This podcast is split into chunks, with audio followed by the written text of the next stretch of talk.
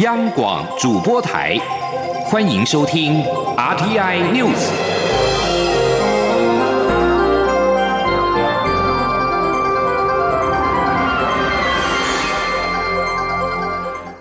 各位好，欢迎收听这节央广主播台提供给您的 RTI News，我是陈子华。中央流行疫情指挥中心在今天下午公布，国内新增五例俗称武汉肺炎的 COVID-19 的确诊病例。而其中四例为昨天公布第三十案确诊前在北北部的某医院的接触者，分别为一名清洁人员，也就是按三十五，以及三名的护理人员，也就是按三十六到三十八。而现阶段演变为国内首起的院内群聚感染。而另外一名新增的个案为北部六十多岁的女性，列为第三十九案，在日前曾经跟亲友跟团到杜拜。埃及旅游，在今天确诊五人，平了单日病例数最多，全国累计是三十九例。而疫情指挥中心指挥官卫副部长陈世忠强调，虽然出现了院内感染，但是都在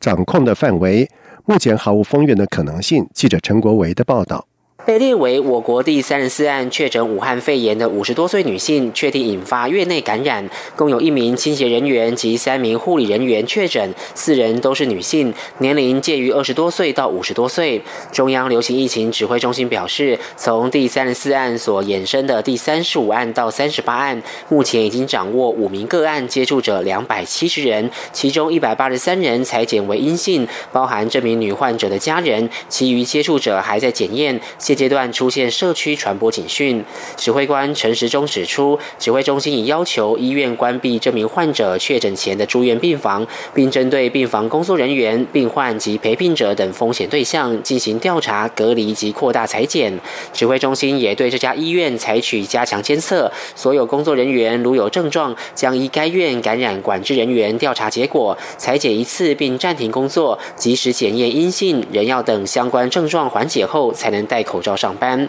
陈时中强调，虽然发生院内感染，而且感染来源还需要进一步判定，但由于台湾的医院分流分仓，所以目前毫无封院的可能性，请国人不必过度担心。后续就是要步步为营，不要将疫情外扩，是最重要的工作。现在初步的这样的一个第一个好选择是哈，这个人在院外，他可能就有这样的一个情况。啊，然后进来在急诊的时候啊，传给因为那个清洁人员清洗清理他后来相关的一个病床的环境，好而被染到，然后到了好我们的病房里面，好再传给三名的护理人员，但是也不排除倒过来了哈，这些情况都有可能，所以我们必须要去理清。另外，还有一名确诊者是北部六十多岁女性，列为第三十九案。指挥中心提到，她在一月二十九号到二月二十一号与亲友跟团到杜拜、埃及旅游。二月二十号在埃及出现喉咙痛及咳嗽症状，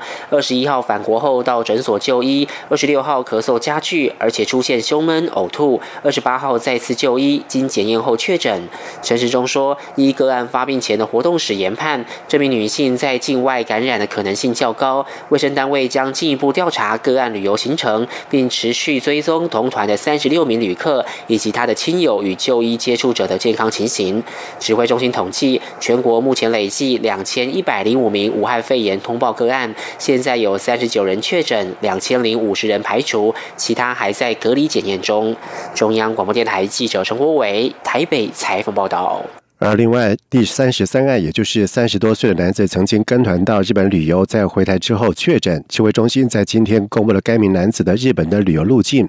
卫生单位也掌握了六十七名的接触者持续的裁剪，而其中有三人有症状，已经住院隔离裁剪。指挥中心表示，如果同团者都判定在日本感染，将是提升日本旅游警示的参考。记者刘玉秋的报道。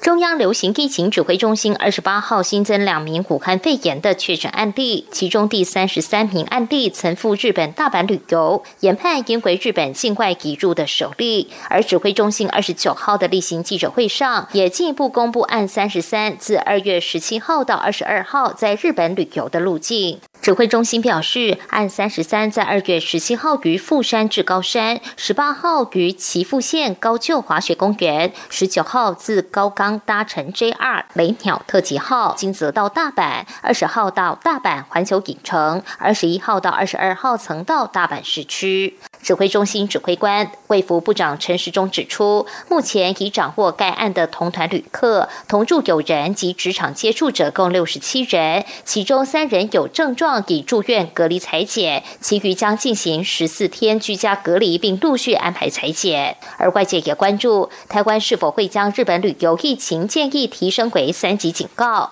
陈时中表示，若同团复制旅游者也有确诊问题，确实是提升旅游警示参考的依据。这倒是一个好问题了哈。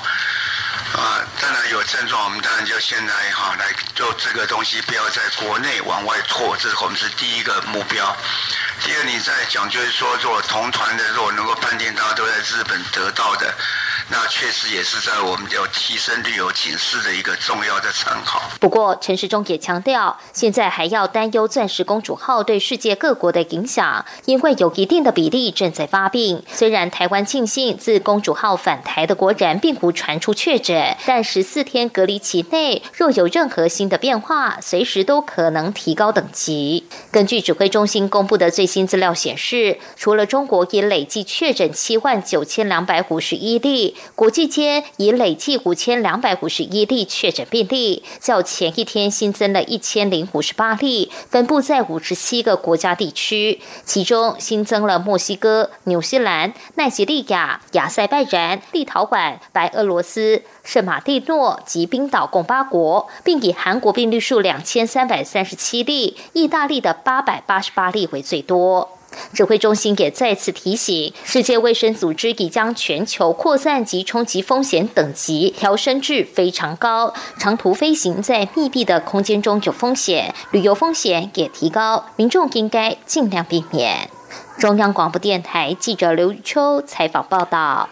而俗称武汉肺炎的 COVID-19 的疫情严峻，中央疫情指挥中心一起开设。为了配合相关的防疫作为，台铁局也在今天宣布，考量台北车站人员出入众多，为了避免群聚感染的可能以及防止疫情的扩大，二月二十九号到四月三十号，台北车站大厅禁止民众席地而坐跟群聚。同期间，台北车站大厅也停止租借举办活动。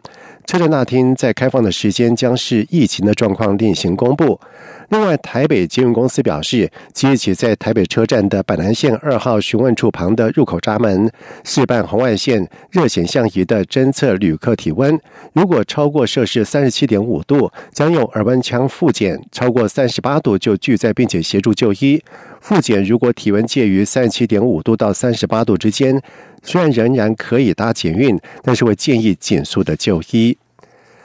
在外电消息方面，马来西亚国家元首苏丹阿卜杜拉在今天发表声明，任命土著团结党主席、前内政部长穆尤丁出任马来西亚的新首相，以接替日前请辞的前首相土著团结党名誉主席马哈蒂。穆尤丁随即要求马来西亚人民接受大马元首的这项决定。马来西亚前首相九十四岁的马哈蒂在上个星期突然的宣布辞职。震撼了全国，并且在马哈蒂和多年政敌暗化之间引爆近一个星期来的政治动荡。根据路透社的报道指出，阿卜杜拉在声明当中说，穆尤丁可能赢得多数国会议员的支持，并且说穆尤丁将在三月一号宣誓就职。在美国和阿富汗民兵组织塔利班预定在今天签署协议，允许派驻当地美军逐步撤离，以及双方永久停火之后，数百万的阿富汗人都期待这场美国在阿富汗最长期的战争渴望在今天告终。如果美国跟塔利班签署了协议，阿富汗人民将亲自见证这场美国为回应二零零一年九月十一号。恐攻所展开的攻击，令阿富汗陷入长期战争状态，并且导致数万人死亡的暴力，正式的画下句点。塔利班发言人穆贾希德表示，在和美国签署协议之前，塔利班已经在先下令所有的塔利班的成员避免任何形式的攻击，而这项签约仪式将在杜哈的喜来登饭店举行。而今天的协议可能是迈向重新设定阿富汗未来的第一步。以上这节整点新闻由陈子华编辑播报。是中央广播电台台湾之音。